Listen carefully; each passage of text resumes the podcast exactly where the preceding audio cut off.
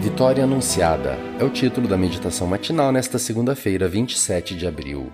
O que é nascido de Deus vence o mundo, e esta é a vitória que vence o mundo, a nossa fé. 1 João 5,4 Estamos no centro de uma dura batalha contra as forças espirituais do mal. O inimigo é forte, incansável e ardiloso.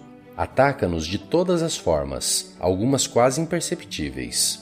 Nessa guerra, reveses acidentais nos afligem, então, o conflito entre nosso desejo de superação e necessidade em que temos de vencer e a consciência de nossas limitações diante dos ideais divinos acabam despertando em nós um sentimento de frustração quase insuperável. Mas não precisa ser assim. Mesmo sendo uma luta sem tréguas, Paulo a descreveu como sendo o bom combate da fé. Fé, esse é o segredo da vitória, de acordo com João, a experiência do novo nascimento não significa imunidade contra os perigos espirituais, muito menos faz com que vivamos isolados do mundo. É nesta arena que é travado o bom combate. A boa notícia é que todo o que é nascido de Deus vence o mundo. Portanto, ao entrar em combate, ninguém que tenha experimentado o novo nascimento necessita pensar em derrota. Com a atenção e o olhar em prêmios transitórios, atletas lutam com determinação, esperança e confiança. Muito mais devemos fazer tendo em vista uma recompensa de qualidade imperecível.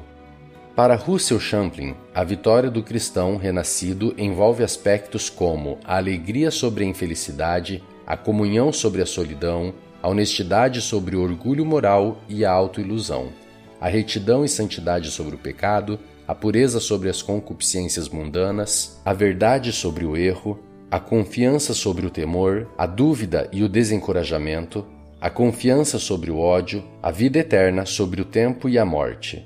Embora haja decisões que devemos tomar, coisas que devemos abandonar e propósitos a ser estabelecidos, o fundamento para a vitória está além das nossas melhores intenções e nossos débeis esforços.